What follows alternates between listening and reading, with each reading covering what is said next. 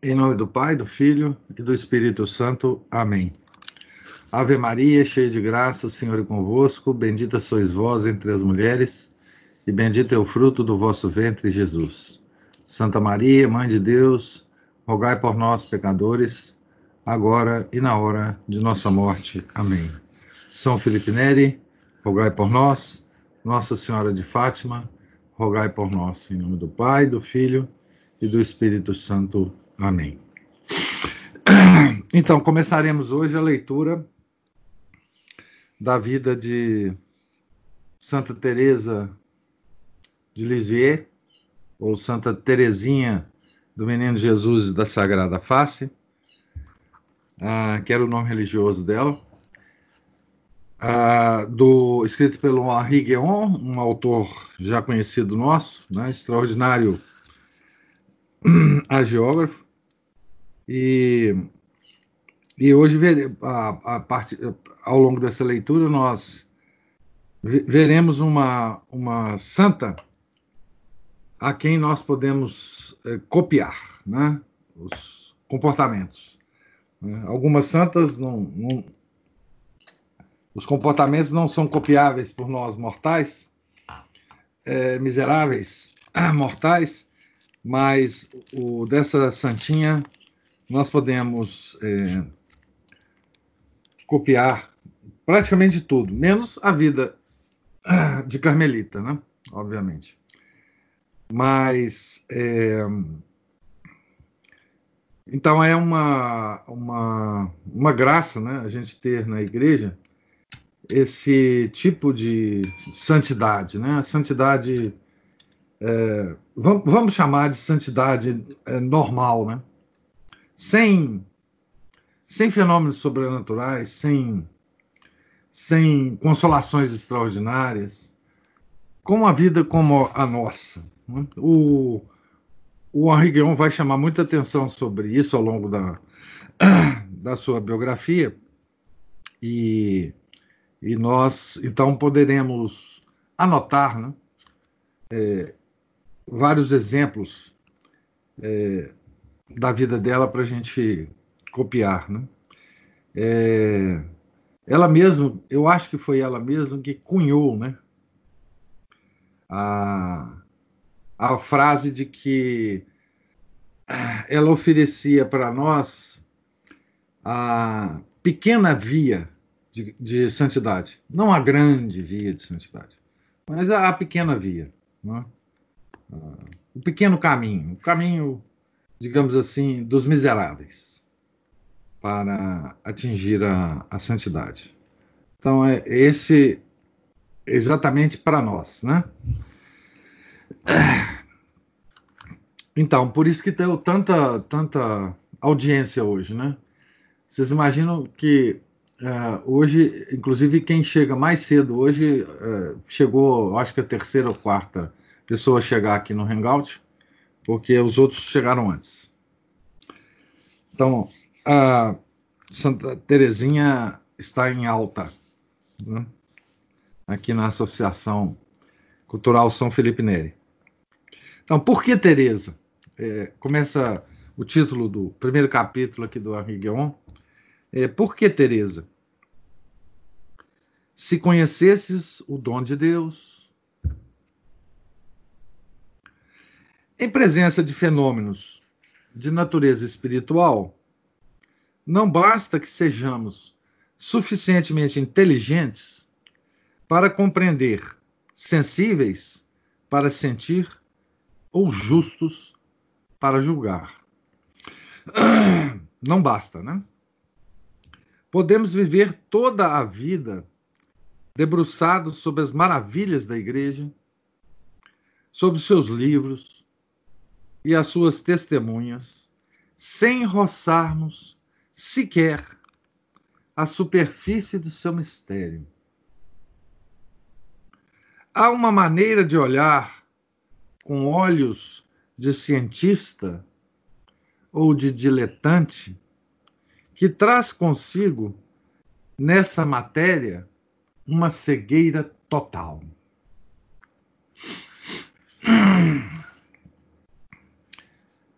eles já começam num primeiro parágrafo extraordinário, né? Ah, o olhar do mundo para a igreja, o olhar é, do cientista e o olhar do diletante. Aquele que é, está à procura de curiosidades e, e prazeres intelectuais supérfluos. O diletante, né? É, então, esse olhar é, da ciência e do diletante é cegueira total. Cegueira total. Ao considerar a vida milagrosa de Teresa de Lisieux, tropeço com o célebre Renan. Esse conhecido historiador racionalista olha-me de alto a baixo, compadece-se de mim e barra-me o caminho. Ele está ele tá falando aqui de Ernest Renan, é, um dos homens é, que forneceram né, material abundante para os primeiros modernistas do século XIX, né, é, com seus escritos sobre coisas de religião, mas completamente racionalista. Né? O olhar racionalista dos historiadores modernistas é, de quem o Papa Pio X fala na Pachende, o historiador modernista, a teoria crítica da história, pois esse Ernest Renan foi o ápice desse dessa posição, digamos, racionalista, cientificista sobre a igreja. E ele tem um livro que, que teve uma influência enorme no, nos meios modernistas do século XIX, é, que, que, cujo título é La vie de Jésus, né? a vida de Jesus, onde ele conta a vida de um Jesus de Nazaré, um homem comum, um, um cara completamente, enfim, comum lá daquele tempo, meio ignorante, etc. E fez um, um sucesso estrondoso, né? Uh, e uh, vários depois autores vão criticá-lo, vários grandes autores, né? Chesterton tem textos maravilhosos de crítica ao Renan, mas é este Ernest Renan que está aqui olhando para o Henri Guéon de, de, é, de, de alto a baixo e barrando-lhe o caminho, né? Com a plena consciência da superioridade que a sua erudição lhe assegura, com a sua formação clerical, ele era padre, a sua arte refinada e a sua apostasia, julga-se complacentemente infalível e não tem o menor receio de profetizar. Ainda guarda uma certa gulodice por tratar de assuntos da fé, embora da sua religião mal tenha conservado a comovida lembrança de umas experiências emocionais um tanto adocicadas que infundem no seu estilo aquele caráter aguado que alguns chamam de unção. Esse era o Renan para o Arriguion. Muito boa a definição dele aqui, né? Um sentimentalista bobo, né? Ah, banana, e que dessa sua posição, ele se apostatou, morreu fora da igreja, etc., mas que dessa posição resolveu pontificar para o mundo o que, que era a religião católica, o que, que o que, que era Jesus, etc, etc.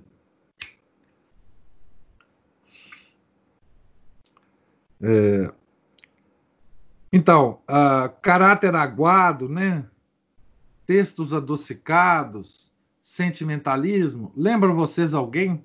Alguns, né? Tipo Frei Betos da vida, Leonardo Boffes da vida, essas, essas figuras, né?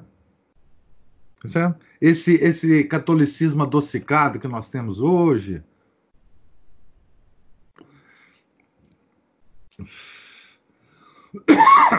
Essa piedade idiota que nós temos, né?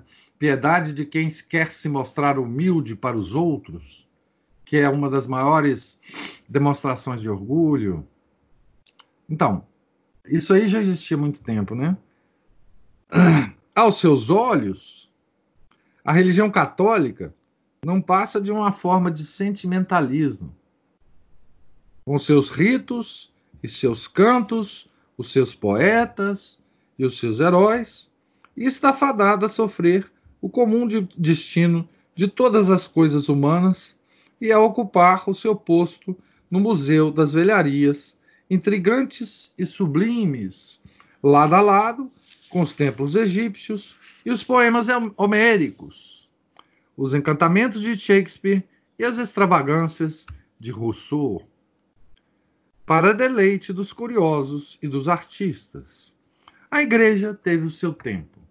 Vocês imaginam que um, um, um idiota desse, tipo Ernest Renan, estava dizendo isso depois de 1.900 anos da, da, da, existência da igreja, ele estava dizendo que ela já estava morrendo, tá certo? Que, que já. Ele estava comparando, né? Aqui o, René, o Henri é, pega um pouco a personalidade do Renan e dizendo que o Renan comparava a igreja aos templos egípcios, aos poemas homéricos, aos encantamentos de Shakespeare, às extravagâncias de Rousseau. Então, é, o que dizer de uma pessoa que compara a existência da igreja temporal né, à existência de, dos escritos de Rousseau? Né? O que dizer disso? Né? E lembre-se, ele é, estava dizendo né, que a religião católica é só uma forma, uma forma de sentimentalismo, uma forma entre outras. Né? Tá certo? E é o que a igreja se tornou hoje em dia, né? Uma forma de sentimentalismo, a, a igreja moderna, tá certo? E como toda forma de sentimentalismo, ela está fadada mesmo ao, ao, ao desaparecimento, né? O seu melancólico anátema não poupa nem mesmo a santidade. Eis como a qualifica. Abre aspas para Ernest Renan. A santidade é um gênero de poesia ultrapassado como tantos outros. Fecha aspas. E acrescenta, imprudentemente: haverá ainda santos canonizados por Roma? Entre parênteses, subtendes. Afinal de contas, não é esse o ofício de Roma? Então, voltando à frase, haverá de Renan, hein? haverá ainda santos canonizados por Roma, mas nunca mais haverá santos canonizados pelo povo. Pelo povo. Fecha aspas. Na verdade, agora é o contrário, né? Os santos são. Bom, pouco depois da época em que escrevia isso, a pequena freira de Lisieux que Renan poderia ter conhecido, suscitava a devoção unânime dos povos cristãos. Antes mesmo da decisão sempre prudente do Papa. Mas Renan, já morto, escapou de ter de engolir o desmentido. Na época de Renan, São João Maria Venei já estava fazendo o trabalho dele, né? São João Bosco já estava fazendo o trabalho dele, São Catolengo já estava fazendo, enfim, já tinha, ah, mesmo na França, já tinha vários santos que estavam fazendo o trabalho de santidade, né? Mas esse padre apóstata escrevia essas sandices, né? E fazia um sucesso enorme, hein, gente? Renan tinha uma audiência incrível, né? É, na época, né? Então, está dizendo aqui, né?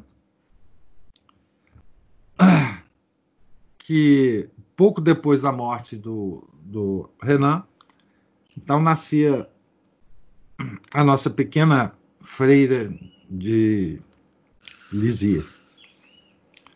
Aos racionalistas que se aventuram pelo reino das almas, contentemos-nos em recordar-lhes a palavra de Cristo à samaritana, junto do poço de Sicar. Se conhecesses o dom de Deus, pois a santidade é um gênero de poesia, entre aspas, citando o Renan, né? Que se renova sem cessar. O seu frescor arranca. Não da literatura, não dos caprichos do coração e dos sentidos, mas do próprio flanco do Deus vivo. Flanco no qual Nosso Senhor recebeu a perfuração da lança, né? E de lá saiu água e sangue. Né? Então, segundo a Regueon, é de lá que sai o alimento da santidade. Não é? ele concorda, o Arrigueon concorda com, com o Renan, de que a santidade é um gênero de poesia. Né? Mas que ele vem de outro lugar.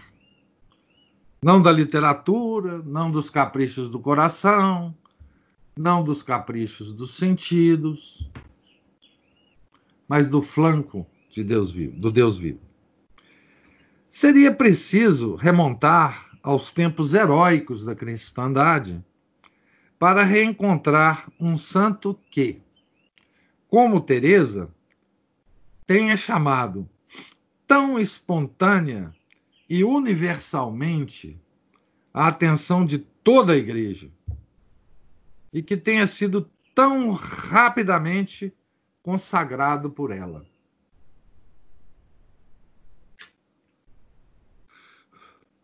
antes de ser elevada aos altares, permaneceu um pouco de tempo na antessala.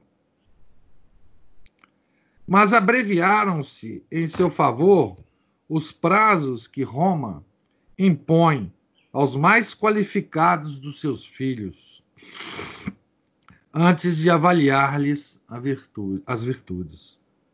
Entre o seu nascimento terreno em 1873. E, o, a, e a sua glorificação, 1923, conta-se precisamente meio século.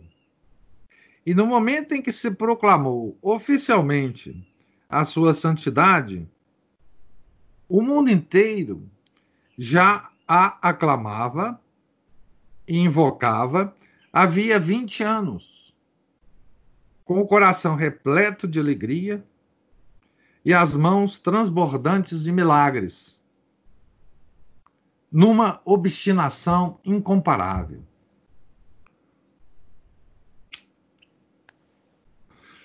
Então vamos lá, vamos comparar aqui alguns prazos de canonização, só para vocês terem ideia. Eu vou comparar com uma santa que nós é, da, uh, cuja biografia nós lemos, né? acabamos de ler. Santa Margarida Maria Lacoque. Santa Margarida é da, digamos assim, da segunda metade do século XVII, né? Ela morreu no final do século XVII, se não me engano, agora, 1692. Ela foi canonizada em 1928 cinco anos depois de Santa Teresinha. Que feitos rumorosos, que favores eminentes, que milagres profecias, aparições, terão granjeado para a sua vida um tão extraordinário aplauso.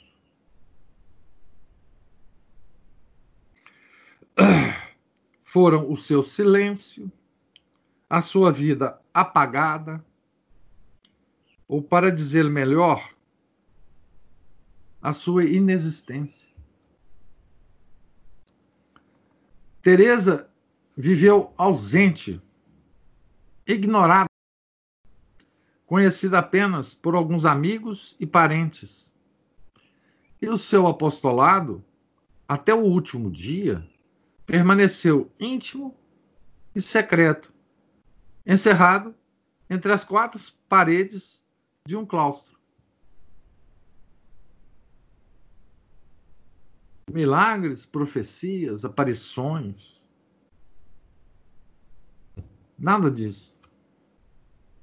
Nada. Êxtases. Como a gente vê em muitas santas, né? Vimos em Santa Margarida, vamos, veremos na Santa Gema.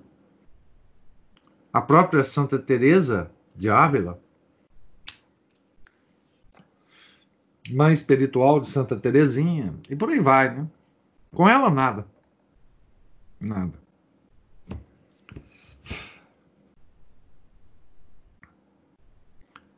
Um fato de amor.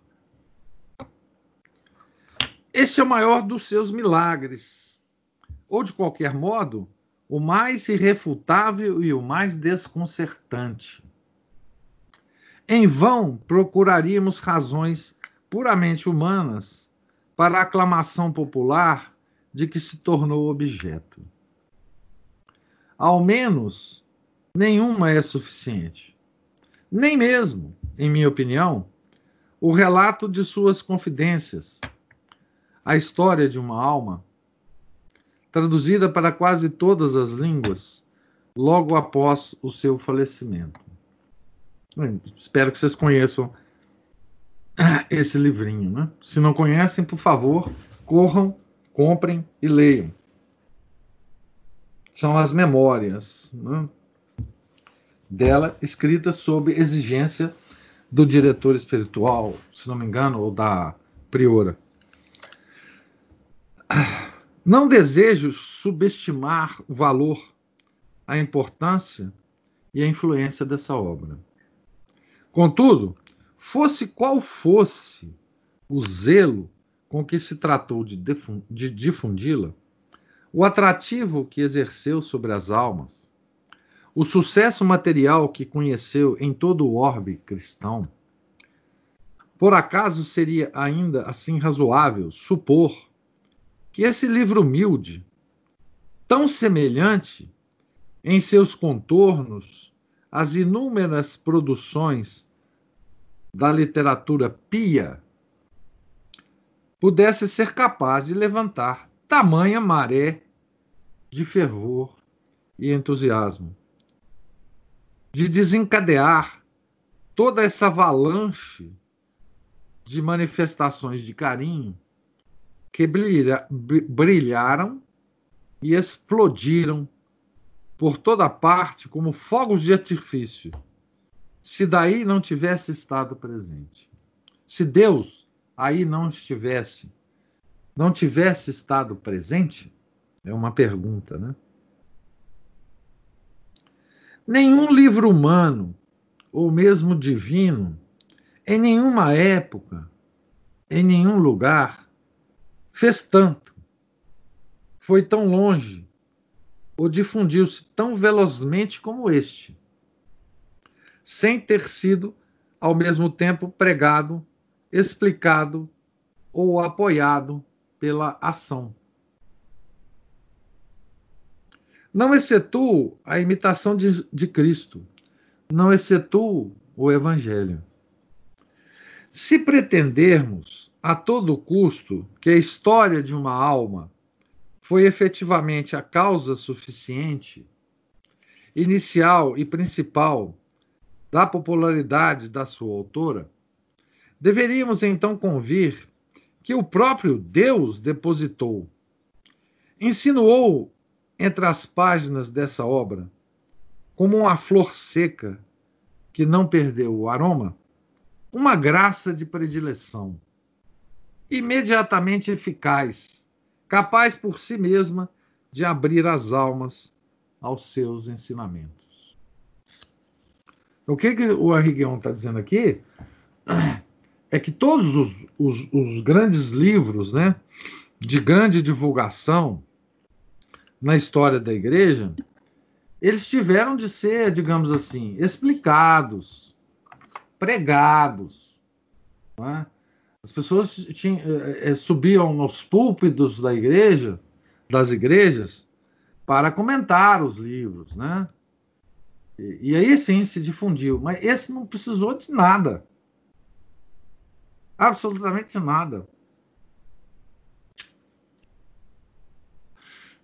E eu não sei, porque eu não tenho estatística, né? Mas eu acho que até hoje esse livro é um dos livros mais lidos da literatura católica no mundo inteiro.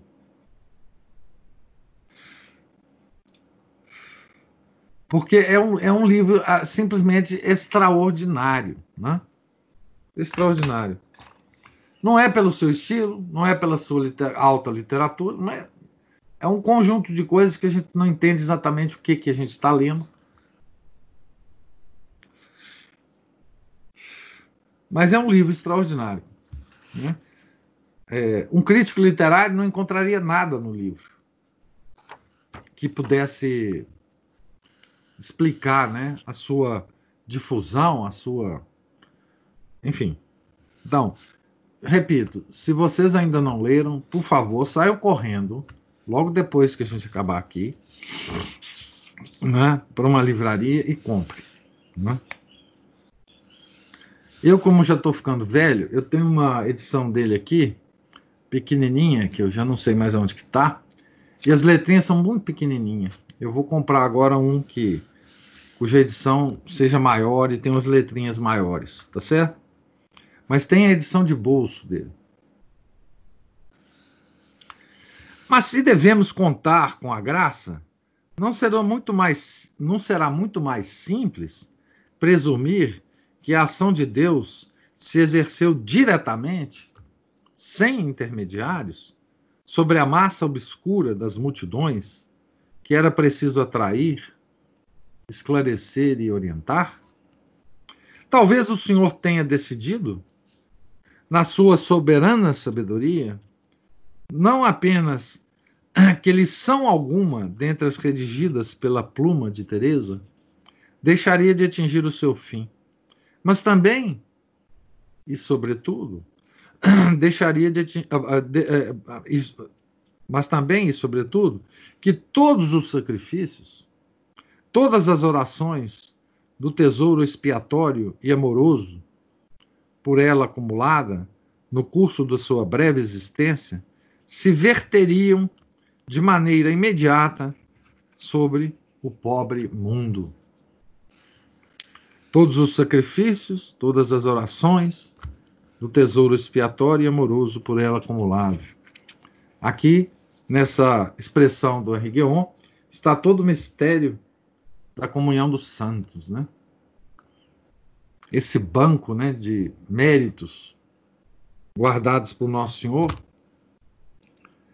e que pode derramar as suas as suas reservas, né, sobre as miseráveis almas é, do mundo, né? Essa, esse mistério, né? Da comunhão dos santos, que a gente reza todo dia, que a gente acredita nela, né? Comunhão dos santos. Né? Só para eu não esquecer, tem um, um texto extraordinário. Só vocês procurarem no Google, vocês vão achá-lo sobre a comunhão dos santos é, do Gustavo Corsão. Se vocês colocarem assim, comunhão dos santos, Gustavo Corsão, permanência, vocês vão achar esse texto extraordinário sobre esse mistério. Né?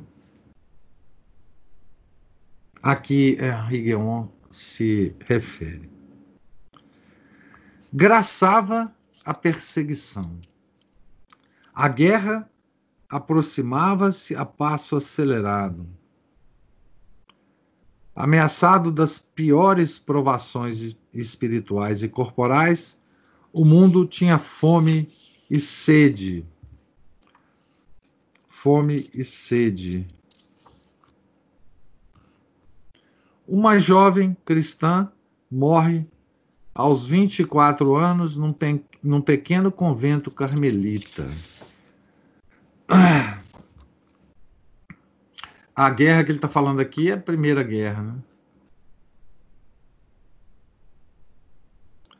Porque ela nasceu na Guerra Franco-Prussiana, né? E aqui já era a Primeira Guerra. O mundo tinha fome e sede. Então, uma jovem cristã morre aos 24 anos num pequeno convento carmelita, num recanto perdido de uma província que nada tem de mística. A Normandia, onde se bebe muito e se vive bem. Seu corpo é conduzido ao cemitério da cidade. Alguns amigos o acompanham. E o resto da população nem mesmo soube o que se passava.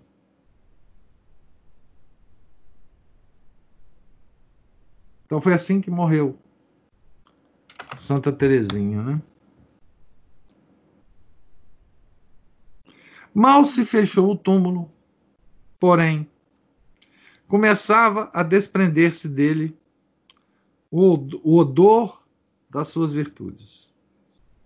Uns dias depois, já o seu nome estará em todos os lábios, na sua província e em todas as demais, na França e em toda a Europa, no Velho e no Novo Mundo. Nos lábios dos cristãos e nos lábios dos ímpios, nos lábios do que, dos que ainda sabem articular o nome de Cristo e, no das, no, e nos daqueles que os esqueceram. Teresa, irmã Teresa. Por que ela? Por quê? Se há tantos outros servidores dos pobres, missionários, apóstolos, mártires, homens e mulheres de Deus que morreram de tanto sofrer e cujas virtudes se manifestaram em atos concretos e públicos? Teresa, irmã Teresa. Só se fala de Teresa mas que fez ela por nós na sua vida? Que fez de visível? Que fez de sensível? Nada. Pelo menos, nada que se conheça. Ah, e, no entanto, é a ela que as pessoas recorrem Bastou que dissesse: Passarei o meu tempo no céu fazendo bem sobre a terra. Frase de Santa Teresinha. Para que as suas palavras fossem anotadas, anunciadas e difundidas. Será preciso crer nelas? O fato é que se crê ela se impõe. Mas por quê? Por que meio se impõe? Trata-se de um fato de amor. E o amor é inexplicável.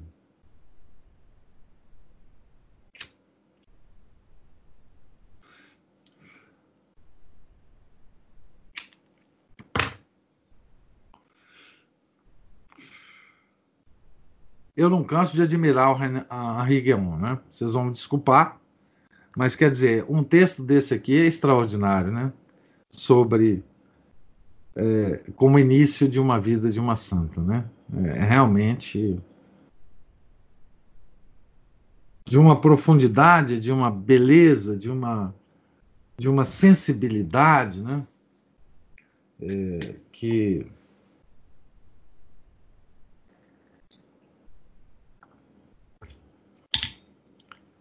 que é tocante demais, né? O, o texto do Henri Guillemot. Bom, mas despertar tardio. Antes de continuar, devo ao leitor uma confidência.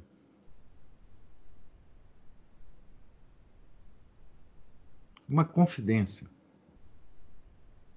Cheguei tarde, muito tarde, a apreciar a segunda Teresa.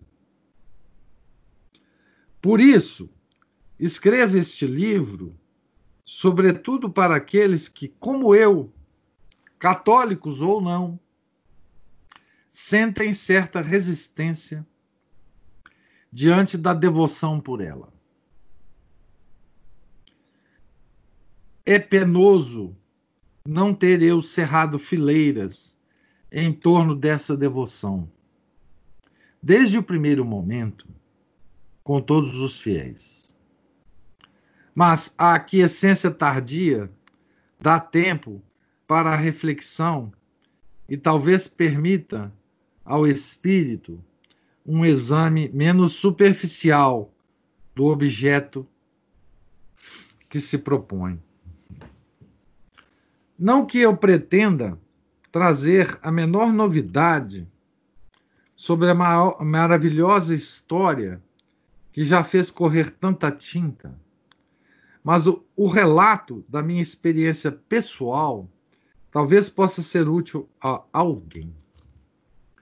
Conheci Teresa de Lisieux pelas estátuas que dela se fizeram. A visão de um gesso sem brilho e grosseiramente esmaltado, parecia incapaz, convenhamos, de despertar a atenção de um recém-convertido, ainda impregnado, mesmo com a relação à fé, de um estúpido preconceito estético. Ele, o Henri Guion, só para vocês terem uh, uma, uma referência, né? Ele se converteu durante a Primeira Guerra Mundial, nos campos de batalha, em 1915. Tá certo? Ele foi médico no campo de batalha. Preconceito estético, estúpido preconceito estético. Né? Nessa época, eu exigia da igreja não apenas a verdade, mas também a beleza. De então para cá, soube compreender que na Terra a verdade é essencial, mas a beleza não o é, por mais que ajude a oração. Depois de algum tempo, vim a ler A História de uma Alma, o livrinho. Né? Teria essa obra chegado às minhas mãos cedo demais ou tarde demais? O fato é que ela nem me enfadou, nem me encantou. E chegou por vezes a irritar-me. Nenhum, num primeiro momento, não me fascinou, não me comoveu, nem sequer me instruiu. Talvez porque eu fosse então indigno de dar o devido valor à pequena via que ela ensina. Ou porque já a tivesse descoberto antes na vida e nas obras de outros santos, ou ainda porque o Evangelho nola recomenda a cada passo. Os escritores espirituais apenas transcrevem na sua linguagem e os santos nas suas ações o que Cristo disse e fez incomparavelmente melhor do que todos eles, conforme a regra da perfeição inerente ao seu próprio ser. Se não vos fizerdes semelhantes às crianças, sussurra ele, traçando-nos o caminho da infância. O que Gilles de Garde e o do Poverello de Assis, o do Cura d'Ars e o de Germana, a pastora. Teresa do Menino Jesus, vinda depois deles, somente retoma e põe em destaque esse ensinamento, cuja importância primordial tendia a ser negligenciada. O Chesterton dizia que os santos aparecem nas épocas, os, os santos que aparecem nas várias épocas, não são aqueles que a própria época é, estão pedindo, mas aqueles que a época precisa, precisa deles. Né? Então, Santa Teresinha nasce talvez eh, no final do, do, do, do século XIX, século talvez dos mais cientificistas, dos mais racionalistas, é, dos mais ateus de todos os séculos que a gente já viveu. Ou já tinha vivido até lá, né? Então, ela talvez tenha vindo nos recordar do caminho da infância, né? do caminho da inocência.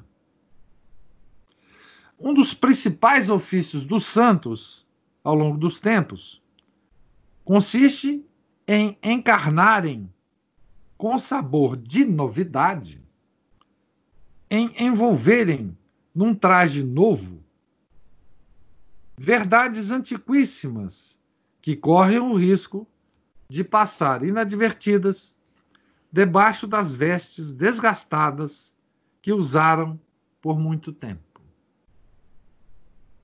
É quando vemos Francisco de Assis vestir-se de saco. João Maria Vianney de uma batina esverdeada pelo uso.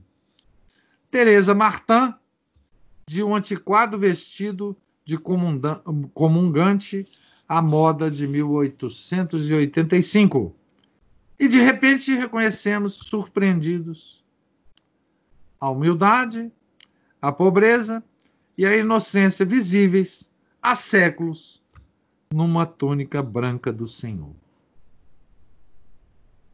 Na túnica branca do Senhor. Teresa não me trazia, pois, na ordem da modéstia, do despojamento e da infância espiritual, nada que já Santa Germana ou São Gil, São Francisco ou Curadars, ou ainda muitos outros, não me houvessem revelado. Se eu tivesse lido o seu livro até o fim, talvez ela me tivesse fisgado. Infelizmente, porém, a obra caiu-me das mãos antes disso. Não me nasceu na alma, a esse respeito, nenhuma frustração, nenhuma tristeza. Devemos reverenciar todos os santos, pensei. E se existem tantos, é para que possamos escolher algum que esteja de acordo com a nossa época e o nosso, o nosso país, a nossa condição e a nossa idade, o nosso caráter e até nosso humor. Teresa não era para mim. Não podia negar, é verdade, que ela fosse para o meu século. Mas nesse ponto, eu não era do meu século. As aparências arrebicadas e açucaradas da devoção à santinha, abuso o abuso desse diminutivo deixava-me literalmente fora de mim, logo me levaram a perder de vista o que o seu caso tinha de grandioso e talvez de original. Rosas em excesso. Aliás, eu acho que o. Estou lembrando aqui, o, a capa do livro que vocês têm é diferente da minha capa, né? Tem umas rosinhas lá em cima, né? É, a, a, capa do meu livro é antiga, é, é, é, essa aqui. Mas eu acho que eu consultei a, a, a quadrante, a, eu acho que a capa agora tem umas rosinhas, né? Lá em cima. E aqui ele fala assim: rosas em excesso, flores em excesso. Eu não via senão flores e rosas. Com algum esforço, talvez divisasse alguns espinhos por baixo. Mas um santo sem espinhos não é um santo. Por isso passei a saudar Teresa bem de longe. Bem de longe. Ora, os seus milagres induziram-me à reflexão. Conheci corpos que ela havia curado, almas que havia transformado, religiosos de elite, habituados às profundidades de São João da Cruz e da Primeira Teresa, que nutriam das suas confidências, que se nutriam das suas confidências, pensadores que se ajoelhavam aos seus pés. Vi também que ela era o recurso de que se valiam amigos muito estimados, que só conseguiam enxergar Cristo por intermédio dela, ou que por causa dela viviam melhor a fé. Mas que esforços seriam ainda necessários para aproximar-me da Santa? Dirigi-me, pois, a Lisieux, carregando debaixo do braço a história de uma alma.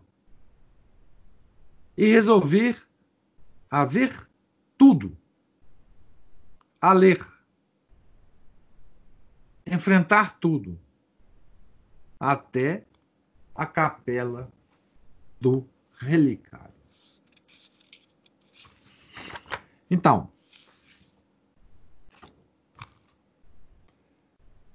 nessa introdução do Henri a gente pode encontrar aqui, é, entre outras coisas, né, nessa última parte, por que não é, o, como age a cabeça de um grande intelectual quando encontra uma santa como, como Santa Teresinha. Né? Porque o Henri Guéon, ele era um grande intelectual. Ele veio de um meio francês de grandes intelectuais. Ele tinha amigos grandes intelectuais com toda, com todo o, a herança do século XIX. Sim, recém-convertido. Sim, católico. Mas o ranço da intelectualidade né, é, ele confessa né, que, no princípio, o afastou dessa santa. O ranço da da dos preconceitos estéticos, né? O ranço da procura da estética é, em todos os, os, níveis, né? E, e, no caso de Santa Teresa, Santa Teresinha não, não, não tem. Né? Como eu disse, a, esse livro, História de uma Alma, não tem nenhum apelo estético e literário, assim, puro. O que não acontece com Santa Teresa de Ávila, né? Santa Teresa de Ávila, ela é ela é estudada na academia de hoje, pelos, pelos ateus acadêmicos de hoje, pela sua, pela sua, pelo seu valor literário, né, as obras dela. As poesias de Santa Teresa, né? A Santa Agostinho também, né? Pela, pela sensacional, extraordinária capacidade de escrita de Santo Agostinho, e por aí vai, né? Eu digo, com Santa Teresa, Santa Teresinha de Menino Jesus, Sagrada Face, não há nenhuma, nenhuma, é, nenhum estímulo é, estético para se aproximar dela. E é isso que Henri Guion confessa, né? Ele se confessa o que, o que ele é, né? Um grande literato, um intelectual, que provavelmente né, teve a sua conversão à igreja por, por esse lado, por esse lado, né, e que se depara com uma, uma santa que não tem nada disso, absolutamente nada. Até tem, e eu reconheço que também isso me, me, me afetou no início, certos elementos de adocicados que a, a devoção dela é, incorporou, né? Esse negócio de muita rosa, muita coisa, isso também a mim não me, me atrai, né? Essa essa aparente piedade boboca é, que que cerca de certa forma a, a devoção de Santa Teresinha. É preciso passar por essa camada, por essa, por essa camada, digamos, de piedade popular, que não atraiu a Rigueon, ao contrário, talvez tenha até é, retardado a sua aproximação, e que também não me atrai pessoalmente, é, é preciso, para acessar a, a verdadeira espiritualidade da vida e da obra, a obrazinha de Santa Teresinha, é preciso, então, é, enfim, a, é, cortar esse caminho, né? Tá certo? Cortar esse caminho. Preciso ver além, né? É como ele diz aqui: ele via rosas, muitas rosas, muitas flores. Mas é, ele fala uma coisa muito interessante aqui, né? É, ele diz assim: Eu não via senão flores e rosas, com algum esforço. Talvez divisasse alguns espinhos por baixo. Essa aqui é a chave de tudo que a gente precisa fazer para. Né? Porque, e ele ainda diz, né? Mas um santo sem espinhos não é um santo. Então, ele estava cego aos espinhos, né? Estavam por trás das rosas, né? E graças a Deus, então ele fez a viagem a, a Lisieux, né? E descobriu lá a, a nossa santa da pequena via, né? do caminho da infância. E isso é uma coisa extraordinária num século XIX que a gente vivia, no início do século XX, que Henri Guion morre, uh, viveu, ele morreu em 1944, né, só para vocês terem uma ideia.